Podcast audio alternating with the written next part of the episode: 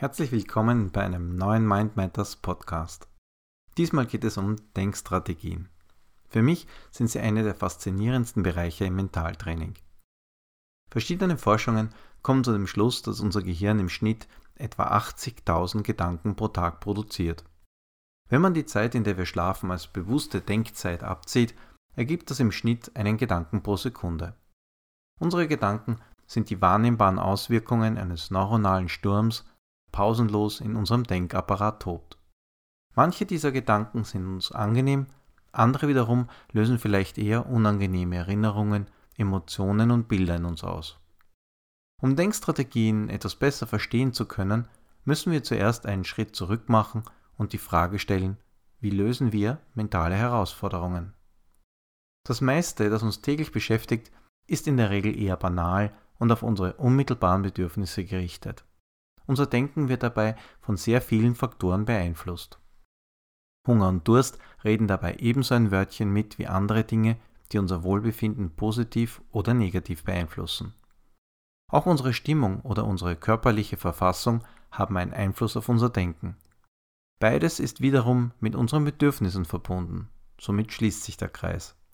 Eine Rolle spielt natürlich auch unsere direkte Umgebung, ob wir müde sind und sogar, ob uns gerade kalt oder warm ist.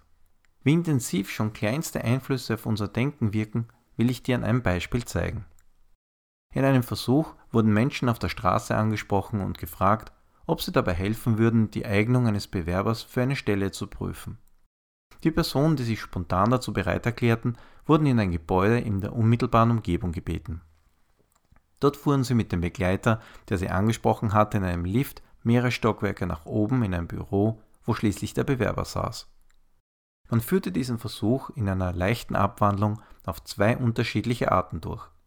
In beiden Versionen hatte der Begleiter stets ein Clipboard unter den Arm geklemmt, das er im Lift zur Hand nahm, um noch einige Daten der Versuchsperson in ein Formular einzutragen. Leider hielt er auch gleichzeitig einen großen Becher mit einem Getränk in seiner Hand. Mit dem Clipboard zu hantieren und gleichzeitig den Becher zu halten, war unmöglich. Daher übergab der Begleiter seinen Becher kurzerhand der Versuchsperson mit der Bitte, ihn bis zum Eintreffen im Büro zu halten. Der Hälfte der Versuchspersonen wurde ein Becher mit einem eiskalten Softdrink übergeben, der anderen Hälfte ein Becher mit einem warmen Tee oder Kaffee. Alle Versuchspersonen hielten den Becher jeweils nur wenige Minuten zwischen ihren Händen, bevor sie das Interview mit dem Bewerber führten. Anschließend wurden sie gebeten, ihre Einschätzung abzugeben. Der sogenannte Bewerber war natürlich ein Schauspieler, der die Anweisung hatte, sich gegenüber jeder Versuchsperson in seinem Auftreten möglichst gleich zu verhalten. Am Ende wertete man die Beurteilungen aus. Hatte der kurze Kontakt mit dem kalten oder warmen Getränk einen Einfluss auf die Bewertung des Bewerbers? Ja, und zwar einen signifikanten. Fast alle Versuchsteilnehmer, die das kalte Getränk unmittelbar vor dem Interview gehalten hatten, waren anschließend der Überzeugung, dass der Kandidat unpersönlich, unnahbar und zurückhaltend war. Sie empfahlen, ihn nicht einzustellen. Bei den Personen, die hingegen den warmen Becher getragen hatten, verhielt es sich genau umgekehrt. Hier waren fast alle durchwegs der Meinung, dass der Kandidat eine sympathische und kompetente Ausstrahlung hatte und sicher ein Gewinn für das Unternehmen wäre. Die Wissenschaftler kamen zu dem Schluss, dass alleine das Gefühl von Wärme oder Kälte bereits bestimmte Assoziationen in uns weckt, die wir dann unbewusst auf eine Person und ihr Verhalten übertragen. Dieser kleine Einfluss reicht aus, um die Beurteilung in die eine oder andere Richtung zu lenken. Das zeigt, dass unser rationales Denken leicht auf Abwege geraten kann. Durch unser Denken versuchen wir, Antwort auf Probleme zu finden und unseren Alltag besser zu strukturieren.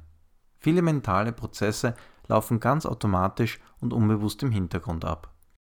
Aber wenn wir umfangreicher planen müssen oder komplexere Probleme angehen wollen, dann entwickeln wir eine eigene Denkstrategie dazu. Dabei greifen wir auf bereits Gelerntes und Erfahrenes zurück. Wir holen vielleicht andere Meinungen ein und lassen uns unter Umständen auch einen guten Rat geben. Oder wir beginnen damit, uns über das Thema schlau zu machen. Wir lesen uns ein, suchen im Internet oder fragen Experten um so eine solide Entscheidungsgrundlage zu finden. Natürlich sind wir dabei überzeugt davon, dass wir rein rational entschieden haben. Klingt toll, ist aber leider ein Irrtum. Denn unsere Emotionen reden bei jeder unserer Entscheidungen ein gewichtiges Wörtchen mit. Ihr Einfluss ist dabei meist subtil und wird uns gar nicht bewusst. Wie auch immer wir zu unseren Entscheidungen gelangen, eines steht fest. Wir versuchen zu jeder Zeit die beste Option zu wählen, die uns zur Verfügung steht. Denn gäbe es eine bessere, würden wir sie ja nehmen, oder? Aus dem bisher Gesagten wird klar, unsere Auswahl an Denkoptionen ist immer begrenzt und wir können bessere Möglichkeiten daher manchmal gar nicht erkennen. Jetzt zurück zur eigentlichen Frage. Was ist eine Denkstrategie und wie setzt sie sich zusammen? Jede Denkstrategie stellt, vereinfacht gesagt, einen mentalen Weg dar, den du einschlägst, um von A, also deinem Ausgangspunkt, dem Problem, das du lösen willst, zu Z, dem Ziel deiner Lösung zu gelangen. Eine Denkstrategie kann dabei aus unterschiedlich vielen Zwischenschritten bestehen. Manche dieser Schritte sind effizienter als andere.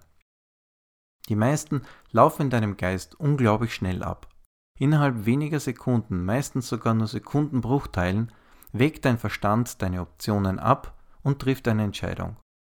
Dabei fließen nicht nur deine direkten Wahrnehmungen mit ein, sondern zumindest die folgenden fünf Bereiche.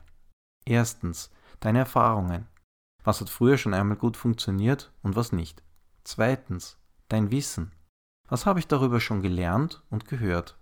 Drittens, dein Wertesystem. Welchen Platz nimmt es in meinem Weltbild ein? Viertens, dein Selbstbild. Wie stehe ich selbst dazu? Traue ich mir das zu? Und fünftens, deine Glaubenssätze. Welche Regeln habe ich über die Welt und diese Sache verinnerlicht? Das alles bildet das Repertoire deiner Denkvarianten. Natürlich versuchst du dabei stets, die beste Lösung zu wählen, die dir gerade zur Verfügung steht. Doch wie ich vorhin schon erwähnt habe, sind deine Möglichkeiten begrenzt. Dadurch reagierst du in manchen Situationen vielleicht mit einem Verhalten, das nicht oder nicht mehr passend ist. Vielleicht plagst du dich mit Strukturen herum, die hinderlich oder kraftraubend sind. Lässt sich das verbessern? Natürlich. Aber wie? Wenn du ein neues Denken lernen willst, dann lerne von den Besten. Eine gute Denkstrategie macht keine halben Sachen. Orientiere dich am Verhalten der genialsten Menschen, die mit denselben oder sehr ähnlichen Herausforderungen konfrontiert waren und sie gut gelöst haben. Um einen Nutzen daraus ziehen zu können, musst du das Verhalten erfolgreicher Menschen identifizieren und ihre Stärken analysieren. Auch von ihren Fehlern kannst du lernen, denn du musst ja nicht in dieselben Fallen tappen wie sie, oder? Im nächsten Schritt übernimmst du Schritt für Schritt ihre Denkstrategien um damit deine mentalen Fähigkeiten zu erweitern. Das kann dir in allen Lebensbereichen helfen. Egal ob es darum geht, besser zu verhandeln, zu präsentieren, zu schreiben oder zu reden oder dich auf schwierige Herausforderungen vorzubereiten. Die Möglichkeiten sind praktisch unbegrenzt. So toll das auch klingt, einen Haken hat die Sache allerdings. Um die Denkstrategien herausragender Genies zu entschlüsseln, musst du viel Zeit mit Recherche verbringen. Du musst sehr intensiv in das Leben und Wirken dieser Person eintauchen und aus der Flut an Informationen diejenigen erkennen und extrahieren, die das geniale Verhalten ausgemacht haben oder immer noch ausmachen.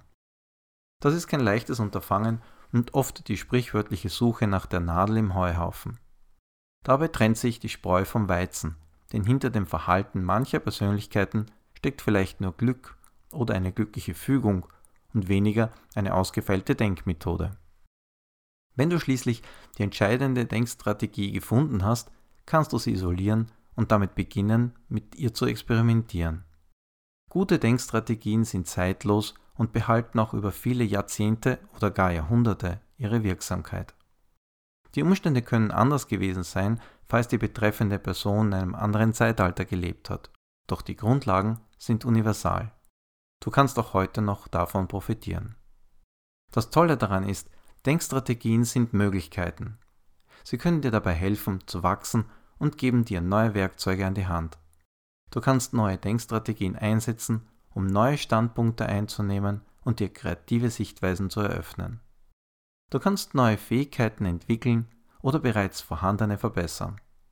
Je mehr mentale Möglichkeiten du dir eröffnest, umso vielfältiger werden deine Lösungsansätze.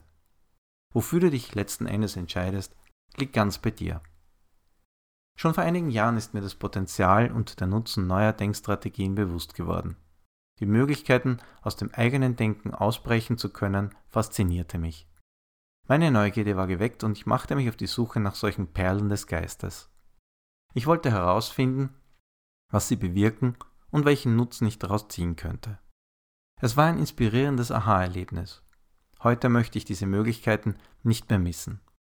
Neue Denkstrategien bringen mich immer wieder in Kontakt mit neuen Denkwelten. Es ist ein wenig wie mit dem Reisen. Wenn du reist, nimmst du nicht nur neue Eindrücke von unbekannten Orten mit. Du kommst auch in Kontakt mit fremden Sprachen und Gebräuchen. Du entdeckst eine andere Küche und einen fremden Lebensstil. All diese Eindrücke hinterlassen natürlich ihre Spuren in dir und verändern die Sicht auf die Welt. So ähnlich verhält es sich auch mit Denkstrategien. In Zukunft plane ich, auf meiner Website unterschiedliche Denkstrategien zu veröffentlichen. Bist du ein Entdecker, ein Abenteurer des Denkens? Hast du Spaß an neuen Ideen? In welchen Bereichen möchtest du gerne dein Denken erweitern? Ich bin wie immer gespannt auf deine Erfahrungen und freue mich auf dein Feedback. Weitere Informationen zu allen Bereichen des Mentaltrainings findest du auch auf meiner Seite unter www.mindmatters.at.